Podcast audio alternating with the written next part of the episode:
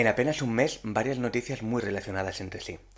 Por un lado, Spotify sube el precio de sus suscripciones. Disney Plus sube el precio de sus suscripciones. DAZN sube el precio de su suscripción. Netflix elimina en algunos de sus mercados su plan básico. Y a estas noticias súmale la cruzada que estamos viviendo en muchas de estas plataformas, por ejemplo, en Netflix o en Disney Plus, por evitar la compartición de cuentas. ¿Qué está pasando con las plataformas digitales de consumo de contenido? ¿Se está acabando la época de los servicios digitales que primaban aportar valor frente a monetizarse? Dentro intro.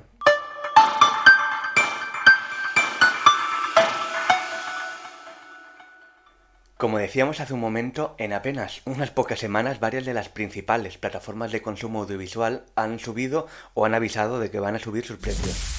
Spotify sube por primera vez en su historia el coste del servicio, pasando en España de costar entre 1 y 2 euros más al mes dependiendo del plan que tuvieras contratado. Por otro lado tenemos a Disney Plus, que por su parte anuncia que a finales de año subirá el precio de su suscripción por un valor aún desconocido. Y con el anuncio llegan varias novedades que no dejan de ser una subida generalizada de precios. Por un lado, un nuevo plan con anuncios, siguiendo la estela de Netflix, y que quedará con un coste de 5,99 al mes, 3 menos de lo que cuesta el plan actual.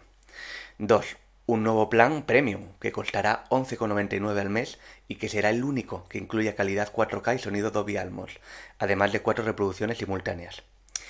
Esto quiere decir que el actual plan pierde funcionalidades, pasará a ofrecer vídeo máximo Full HD, sonido 5.1 estéreo y dos reproducciones simultáneas.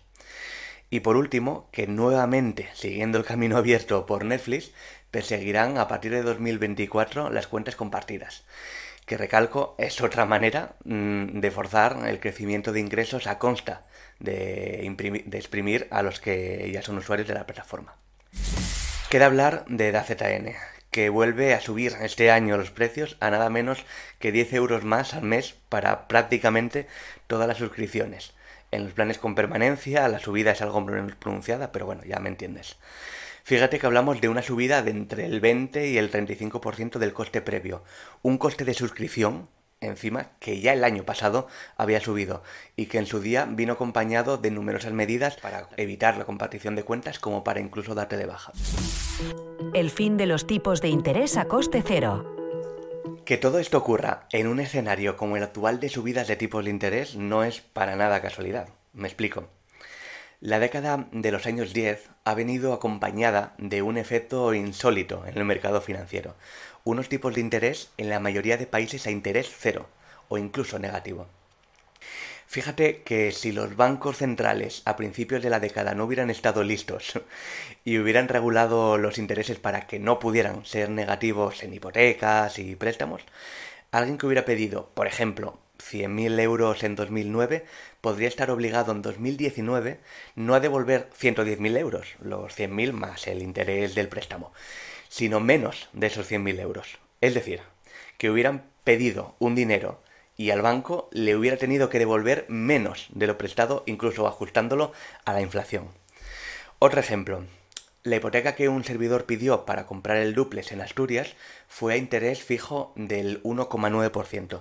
No porque los tipos de interés eh, estuvieran al 1%, de hecho estaban en negativo, sino porque los bancos, para cubrirse de esta situación tan particular, acordaron fijarlos al 0% y añadir por encima el resto de costes que tiene para sacar negocio. Pues bien, ese 1,9% es lo que un servidor consiguió obtener siendo un particular de clase media. Ahora imagínate lo que llegan a conseguir gigantes tecnológicos como Spotify, como Disney o como DAZN.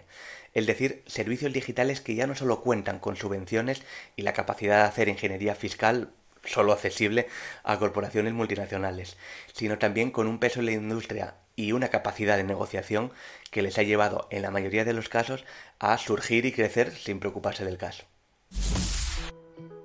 Sencilla y llanamente, si en un momento dado a tu banco entraba Google y te pedía 100 millones, se los entregabas a interés cero o prácticamente cero, sabiendo que ese dinero lo ibas a recuperar con creces en el futuro. Gracias a esto hemos vivido una época de surgimiento y maduración de ecosistemas digitales con acceso a financiación prácticamente ilimitada a costes prácticamente ridículos. Y por tanto, al surgimiento y maduración de plataformas digitales eh, que se han podido mm, despreocupar de los beneficios, la mayoría de las empresas llevan años en pérdidas, centrándose única y exclusivamente en el crecimiento, obtener nuevos clientes ofreciendo el mayor valor posible a la propuesta. Llega entonces el cambio de década y con él el mazazo geopolítico, social o incluso sanitario de estos últimos años. Que si la guerra económica de Estados Unidos y China, que si el COVID-19, que si la guerra de Ucrania y Rusia, que si el pinchazo de la burbuja inmobiliaria en Asia, etcétera, etcétera, etcétera. Con cada vez más países imprimiendo billetes como si no hubiera un mañana para afrontar la subida generalizada de costes y por tanto con una subida generalizada de los intereses. Una subida que afecta en el día a día a ti y a mí cuando vas a comprar al supermercado o si tienes una hipoteca a interés variable y que les afecta también a estas grandes compañías de las que estábamos hablando. De pronto, el dinero que a efectos prácticos será ilimitado desaparece y toca demostrar ante accionistas y también en las nóminas de los trabajadores que hay cash suficiente, que el negocio funciona por sí solo, cosa que no ha hecho quizás nunca desde su creación. En shiftificación de la industria del contenido digital, la estrategia fácil sería pensar que entonces es el momento de sentarse y aportar más valor aún para que aquellos que aún no han dado el paso acaben apuntándose al servicio, pasen a ser suscriptores. Pero es que el problema es que la mayor parte de esta audiencia potencial, al menos en los países desarrollados, ya es cliente. Y el crecimiento eh, en mercados emergentes se está viendo afectado por el surgimiento de nuevos competidores locales. Disney Plus cierra el último trimestre con 5,4 millones de clientes menos respecto al mismo periodo del año pasado, siendo la gran mayoría del mercado indio, donde la pérdida de los derechos de emisión del cricket en favor de un competidor local lastra el crecimiento de toda la compañía. Informe de beneficios de Disney multinacional. Así pues, el camino que parece que han decidido seguir la mayor parte de estas startups venidas a más pasa por exprimir, como decíamos, al que ya es cliente no ofreciendo más, sino haciendo justamente lo contrario, limitando el catálogo o las funcionalidades para su consumo, poniendo publicidad donde antes no había o directamente cobrando más por acceder a un servicio que, en la mayoría de casos, es peor que el que teníamos. Obviamente, en esta guerra de guerrillas, quienes están mejor posicionados son los mismos de siempre. Spotify, pese a ser el peso pesado de la industria musical, tiene las de perder en una carrera económica frente a competidores como Apple o Amazon. Por mucho que haya apostado por el podcast, este video podcast, por cierto, usa Spotify como gestor principal, como una estrategia para tener algo de catálogo propio. Netflix, pese a ser el peso pesado de la industria audiovisual, tampoco va a poder competir en cartera frente a Amazon, a HBO, a Disney y sin apuras tampoco frente a Apple. Y es que recordemos que para seguir produciendo el contenido que Netflix estaba produciendo exclusivo en su plataforma, necesitan muchos billetes. Billetes que ahora salen más caros pedirlos prestados. La enshitificación es el proceso por el cual las plataformas digitales comienzan ofreciendo valor a sus usuarios, pero con el tiempo y una posición más dominante del mercado priorizan sus propios intereses financieros a expensas de la experiencia del usuario. Cory Doctorow para el Pluralistic. ¿Qué nos deparará el futuro? Pues, mal que me pese, me temo que esto no ha hecho nada más que empezar. Aquellas compañías que en su día nacieron con la clara vocación de crecer a toda costa, ahora tienen que además ser rentables por sí mismas. Lo que muy probablemente lleve a una suerte de centralización de servicios, de menor competencia y por tanto de subidas de precios monopolísticas. Algo que, ojo, puede no ser del todo negativo si con ello también conseguimos unificar catálogos en un menor número de plataformas y por tanto depender de un menor número de suscripciones para abarcar la mayor parte de la industria. Esto es comoditizar el mercado, que prácticamente da igual con qué plataforma estés, lo que podría llevar incluso a una competencia menor pero más dura y por tanto a una bajada de precios.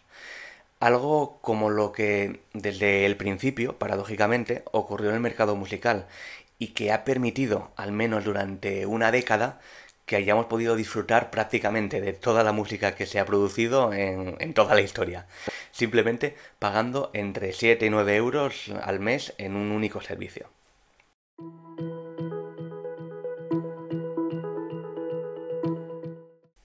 Dicho esto, preguntas para todos vosotros. ¿Crees que esta situación puede llegar a revertirse en los próximos años? ¿Crees que esto es culpa del voraz apetito del capitalismo económico, como apuntaba Dori Doctorov, o se debe también a un acúmulo de fatídicos eventos como los que hemos presentado en este podcast? Déjame tus comentarios y seguimos el debate ahí. En Clave Digital es el video podcast de Pablo C. Iglesias, consultor de presencia digital y reputación online. Si este contenido te sirve para estar bien informado sobre la actualidad en materia de negocios digitales, reputación y tecnología, te agradecería que le dieras a suscribirte en mi canal de YouTube o en la plataforma de podcasting donde me, escuchas, le des a me gusta, me dejes un comentario o reseña y lo compartas con aquellos eh, a los que crees que le puede interesar. Seguimos.